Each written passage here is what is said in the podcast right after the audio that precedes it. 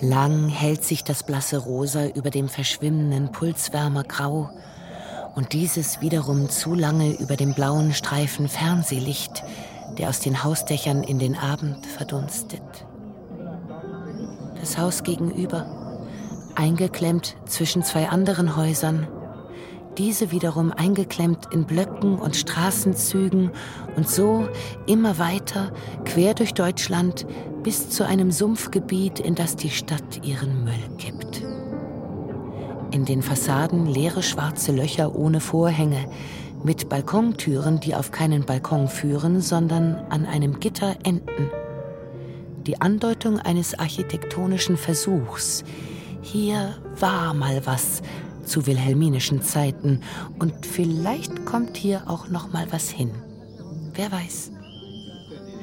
Verdorrte Platanen verdunkeln das Bad im Parterre mit einem Sternenhimmel klein gepunkteter Schimmelsporen an der Decke.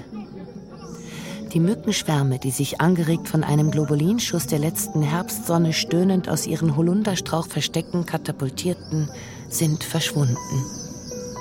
Winzige Tropfen an den Glasscheiben, in der Ferne die Spitze einer Pappel. Unbeweglich.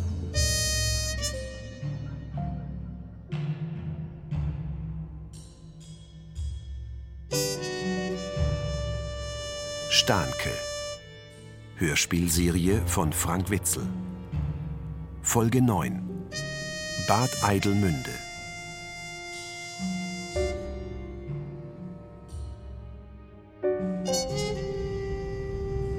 Anbindung ist leider nicht optimal. Ein Bus die Stunde. Wenn man den verpasst hat, steht man sich die Beine in den Bauch. Und zum Laufen ist es zu weit. Danke nochmal, dass Sie angehalten haben. Das ist gar kein Problem. Zahlt die Krankenkasse dir kein Taxi? Nur bei einem Nabelbruch. ja, da hast du recht. Bei einem Nabelbruch, da können wir ein Taxi nehmen. Fahrten ins Krankenhaus und zum Arzt, das ja, aber nach Eidelmünde, da fahren wir ja jeden Tag, das, das zählt nicht dazu. Genau, nur bei einem Nabelbruch, da zählt es. Da muss es sogar zählen. Und dass die eine Art Schulbus einrichten? Das haben wir natürlich auch schon vorgeschlagen. Aber die meisten wohnen ja dort. Eigentlich ähm, kommen nur noch zwei Mädchen und eben Richard von außerhalb. Oder Richard? Hm? Elsa und Gabriela und du. Genau. Die anderen wohnen doch dort. Genau. Oder bei einem Nabelbruch. Da darf man auch dort bleiben. Und warum heißt das Bad Eidelmünde? Früher war das mal eine Kuranlage, also um 1900, sehr exklusiv. Ist auch wunderbar gelegen, werden Sie gleich sehen. Den Namen hat man hier in der Gegend dann einfach beibehalten. Heute basteln wir übrigens einen Kummerbund. Was für ausgefallene Wörter Ihr Sohn kennt. Eigentlich trägt man einen Kummerbund nur zum Smoking. Und hast du denn ein Smoking? Die Farbe des Kummerbunds muss mit der Farbe der Fliege übereinstimmen. Du bist ja ein richtiger Fachmann, was das angeht. Und die Falten des Kummerbunds müssen nach oben zeigen, sonst hilft er nicht gegen Nabelbruch.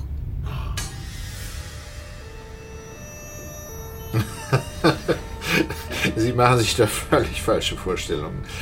Wenn mich einige der Patienten Doktor nennen, kann und will ich ihnen das nicht verbieten. Für die ist es wichtig. Die brauchen das, damit die Therapie ihre Wirkung entfalten kann. Da wäre ich wirklich schön blöd, ihnen genau das wegzunehmen. Obwohl mein therapeutisches Konzept in eine ganz andere Richtung läuft. Nämlich? Sehen Sie, vor allem muss man flexibel sein. Wie soll es einem sonst gelingen, den einzelnen Patienten mit seinen ganz spezifischen Bedürfnissen zu erreichen? Dazu ist es wichtig, seine Nöte nicht nur theoretisch zu kennen, sondern am besten aus eigener Erfahrung. Das ist es, worin ich mich von den ganzen Weißkitteln unterscheide, die nach dem Studium direkt in die von Papa eingerichtete Praxis ziehen. Die haben sich vorher in irgendeiner universitären Blase aufgehalten, wissen aber nichts von der Realität, geschweige denn vom Leben. Kennen alles nur aus Büchern. Sie sind also vor allem ein Mann der Praxis. Das könnte man so sagen. Eine Ausbildung spielt da keine Rolle? Steht vielleicht sogar im Weg? Wenn Sie es so formulieren wollen. Aber ich weiß nicht, worauf Sie hinaus wollen. Geht es darum, mir mangelnde Professionalität zu unterstellen? Sowas könnte ich gar nicht beurteilen. Ich stelle mir nur vor, dass eine gewisse Distanz auch von Vorteil sein kann, damit man überhaupt erkennen kann, was dem anderen fehlt. Ja, ja, also das will ich ja nun generell auch gar nicht von der Hand weisen, aber gibt es nicht auch in Ihrem Metier Ermittler, die eher einen persönlichen Ansatz verfolgen? Sie machen sich da, glaube ich, falsche Vorstellungen. In Büchern und Filmen, da kann der Kommissar gar nicht verrückt genug sein. Aber so funktioniert unsere Arbeit nicht. Hm. Ich sage es einmal ganz überspitzt. Für mich ist diese künstliche Distanz geradezu eine Form von Missbrauch. Denn was die Patienten suchen und auch dringend benötigen, das ist doch ein direkter persönlicher Kontakt. Stattdessen bekommen sie in der therapeutischen Situation noch einmal dieselbe distanzierte Kälte, die ihnen auch sonst überall entgegenschlägt. Die meisten Therapeuten kennen die Leiden ihrer Klienten doch nur aus dem Lehrbuch. Bei mir ist das anders. Ich kenne vieles aus eigener Erfahrung. Weiß zum Beispiel, was ein Suchtcharakter ist. Ganz einfach, weil ich selbst einen ähnlich konstituierten Charakter habe. Da mache ich auch gar keinen Hehl daraus. Nicht, dass ich das den Patienten auf die Nase binde, aber ich stehe zu dem, was ich mache. Und damit auch zu dem, was ich bin. Mhm. Und wie war das bei Sandra Witte? Ja, da. Äh, natürlich, da. Instinkt irgendwie versagt. Ich kann es mir auch nicht erklären. Aber es stimmt. Da habe ich völlig versagt. Vor allem nichts überstürzen. Wir haben ja jetzt Zeit gewonnen. Zeit gewonnen? Du bist gut. Das ist nichts weiter als ein Aufschub. Ach komm. Denen ist doch da die komplette Anklage weggebrochen. Davon erholen die sich nicht so schnell. Aber du glaubst doch nicht, dass die einfach so mir nichts, dir nichts aufgeben. Du kannst sicher sein, dass die in diesem Moment schon dabei sind, eine neue Anklageschrift vorzubereiten, die diesmal hieb- und stichfest ist. Und unser lieber Staatsanwalt wird dann als Zeuge auftreten und gegen uns aussagen. So einfach geht das auch nicht. Die müssen alles erstmal ordnen und schauen, was da grundsätzlich schiefgelaufen ist. Außerdem setzt unser Anwalt nach und überschüttet die gerade mit entsprechenden Anträgen auf Aussetzung oder zumindest auf Schub. Und überhaupt? Und überhaupt? Und überhaupt? Ich finde, du kannst es dir nicht leisten, hier einfach rumzusitzen und Däumchen zu drehen, wenn die uns von draußen immer weiter einkreisen. Dein plötzliches Interesse für meine Belange in allen Ehren, aber dein unspezifisches Herumgeseire, das hilft mir nicht für fünf Pfennig weiter. Bitte verschon mich damit in Zukunft, wenn du nicht wirklich etwas Konstruktives beizutragen hast. Was ich allerdings stark bezweifle. Und haben Sie schon einmal an eine Art zeitgemäßer Inklusion für Ihr wunderbares Eidelmende gedacht? Was meinen Sie? Ja, das ist doch alles wunderbar gelegen hier. Einfach traumhaft. Ach so. Na, da sind Sie nicht der Erste, der auf so eine Idee kommt. Was glauben Sie, was ich mir Jahr für Jahr von der Gemeinde anhören muss? Wenn es nach denen ginge, dann wäre hier schon längst ein Ferienparadies entstanden. Nein, zum Glück gibt es immer noch den Stiftungsrat. Die Beteiligung der Kirchen. Aber auch da bröckelt der Zusammenhalt langsam. Ich glaube, man darf das nicht so defensiv angehen. Das Konzept müsste so in Richtung Prinz Horn gehen, verstehen Sie? Den künstlerischen Aspekt in den Vordergrund stellen, Kurse anbieten, wo man gemeinschaftlich arbeitet. Wir haben hier einen therapeutischen Auftrag. Und die Kunsttherapie, das ist nur ein Aspekt. Aber so, wie Sie sich das vielleicht vorstellen, dass wir hier einfach kreuz und quer irgendwelche Ferienmalkurse zusammen mit unseren Patienten, tja, die benötigen in erster Linie unsere Aufmerksamkeit und unseren Schutz. Aber man sollte sich trotzdem über die Alternativen verständigen. Bevor man sie dann am Ende doch zusammen mit ihren Patienten in irgendeinen Neubauklotz in der Stadt abschiebt. Was weder ihnen noch denen geholfen. Wenn man hingegen selbst ein Konzept entwickelt, man merkt doch schon, dass er da irgendwie auf ein Ende zusteuert. Was soll das? Ich verstehe nicht. Was meinst du genau? Naja, das liegt doch auf der Hand. Die Ideen gehen ihm aus. Das hat doch alles weder Hand noch Fuß. Reflexhaft könnte man sagen, macht er noch weiter. Aber da fehlt der Pep, der Esprit. Jetzt hör mal. Glaub ja nicht, ich durchschaue deine plumpe Provokation nicht.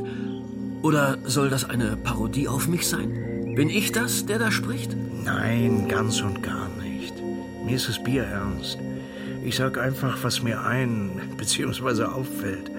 Ich glaube, es gibt nichts Schlimmeres als jemanden, der aus einem äußeren Zwang an einer Sache festhält, obwohl er selbst merkt, dass es vorbei ist. Sowas führt in der Regel direkt in die Katastrophe. Naja, nach Bad Eidelmünde habe ich ihm das auch versucht klarzumachen. Ich habe ihm gesagt, dass er zu sehr auf Autopilot fährt, zu sehr auf sein sogenanntes Bauchgefühl vertraut. Meine Güte, wir wissen schließlich alle, dass aus solchen Bauchgefühlen höchstens mal ein Zufallstreffer entstehen kann. Aber auf Dauer. Planung war allerdings noch nie seine große Stärke. Das hat er dafür mit einer gewissen genialischen Brillanz wettgemacht. Und? Hat er auf dich gehört? Was denkst du denn? Das mit Bad Eidelmünde hat er dann auch nicht weiter verfolgt. Und dann kam Gralsberg. Ach, das hätte noch einmal ein ganz großes Ding werden können. Wenn da nicht. Einfach ärgerlich. Man könnte meinen, dass da andere Kräfte im Spiel waren. Was willst du damit sagen? Was für andere Kräfte? Es soll ja nicht nur ein Über-Ich geben, sondern auch noch sowas wie ein Unterbewusstes. Mal abgesehen davon, dass dir hier gerade die Topologien etwas durcheinander geraten. Ja, ja, das soll es geben.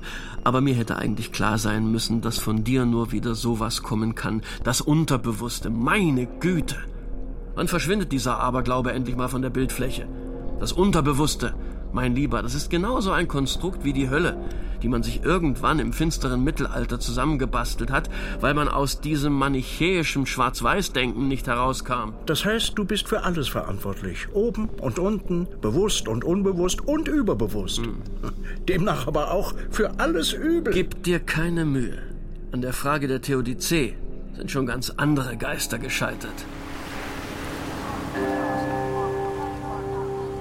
Nach dem Abitur bin ich nach Mexiko. Nicht nur wegen der Drogen. Am Strand habe ich Jesus getroffen. Er hatte nur ein Bein und seine Kleider waren abgerissen. Trotzdem roch er nicht unangenehm. Er hat mir den Blick auf die Welt geöffnet. Nicht, weil er mir irgendwelche Sachen erzählt hätte, sondern weil er mich einfach mitgenommen hat. Er hatte einen Esel. Mit dem zusammen sind wir in die Berge und dort in einen Schacht. Nur mit einer Kerze und einem Feuerzeug. Mira, dieser Sack da.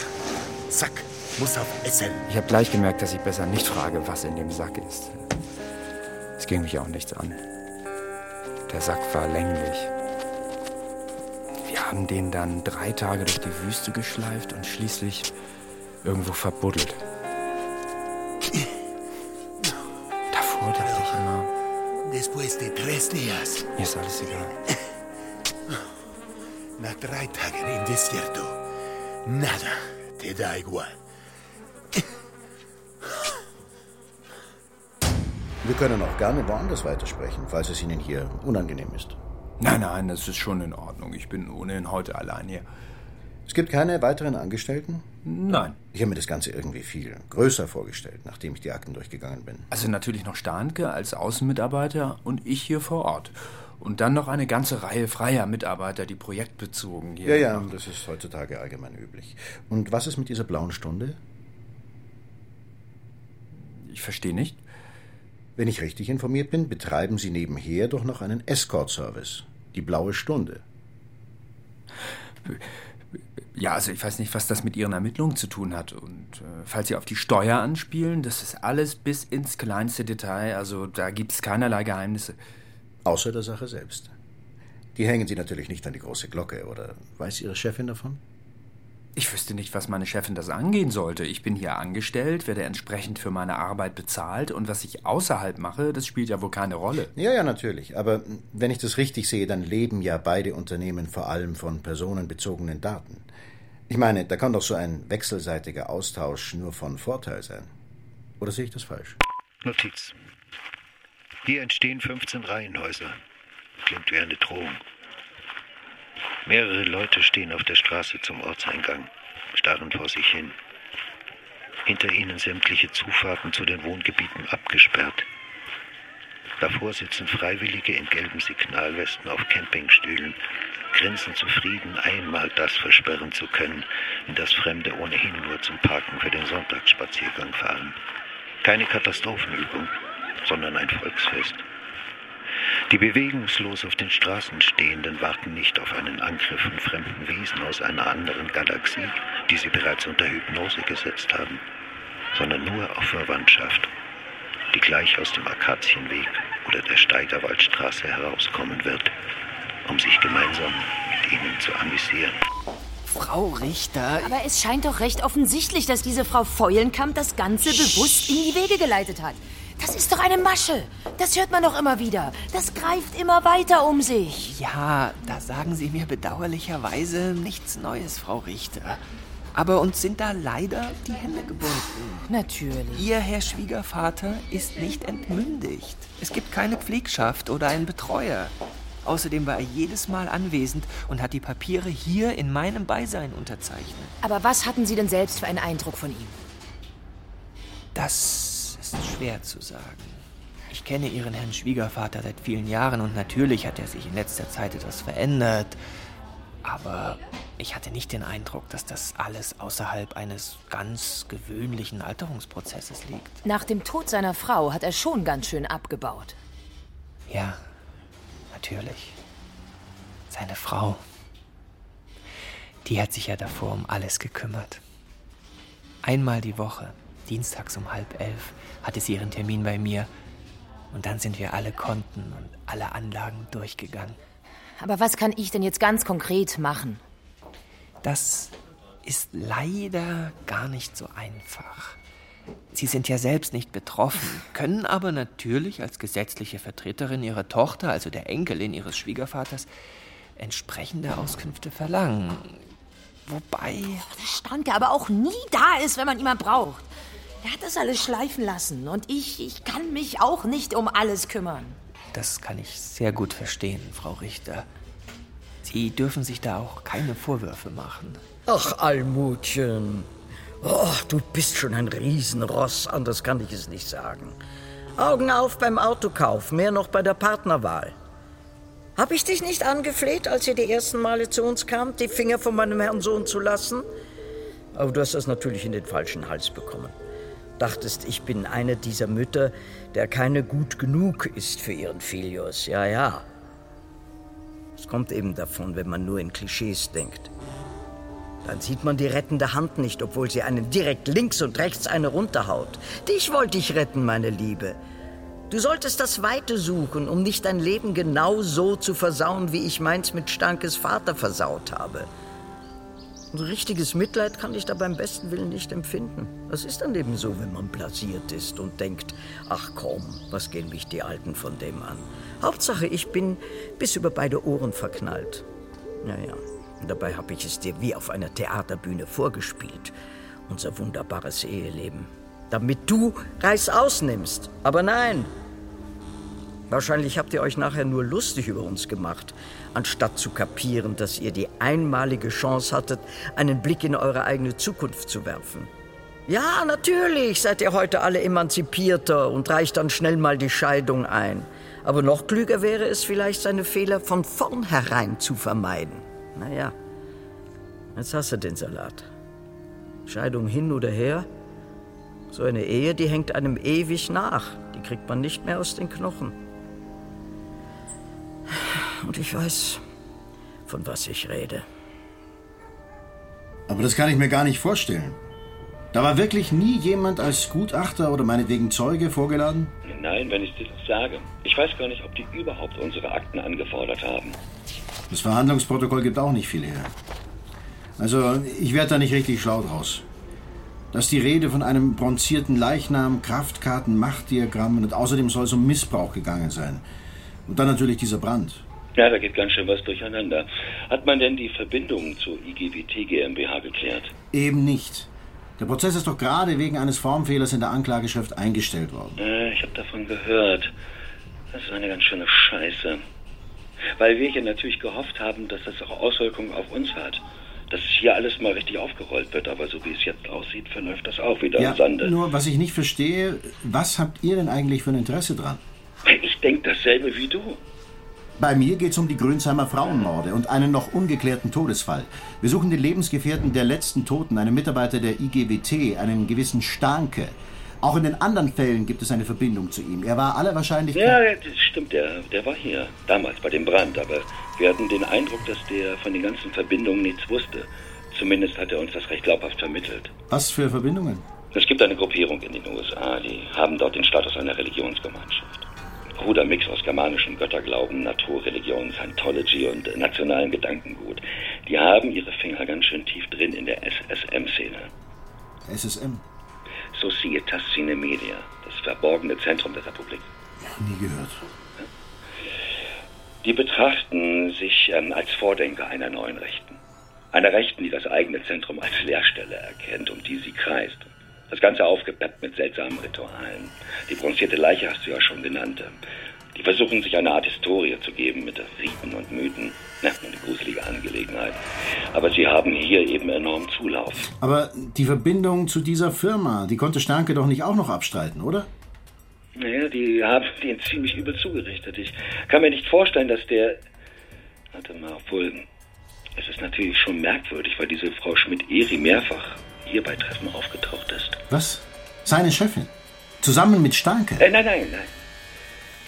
Ich hatte wirklich das Gefühl, der war eher aus Zufall hier gelandet. Seltsamer Zufall. Stimmt.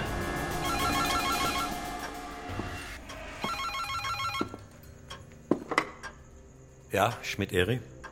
Schönen guten Tag, Herr Schmidt-Eri. Hier ist Linus Egelmann. Ach, hallo Egelmann. Meine Frau ist leider noch nicht zurück. Nein, nein, ich wollte auch gar nicht Ihre Frau sprechen, sondern Sie. Mich? Ich wüsste nicht, was ich für Sie tun könnte. Ja, ich komme auch gleich zur Sache.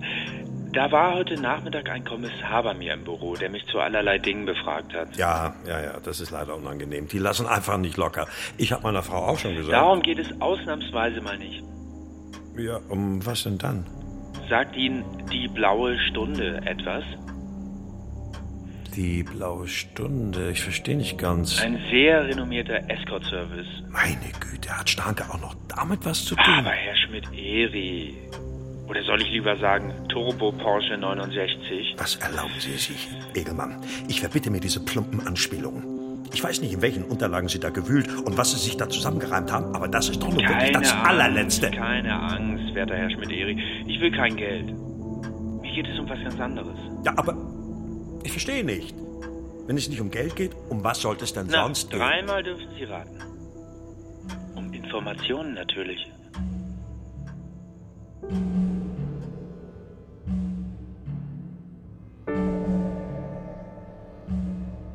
Sie hörten Starnke, Hörspielserie von Frank Witzel.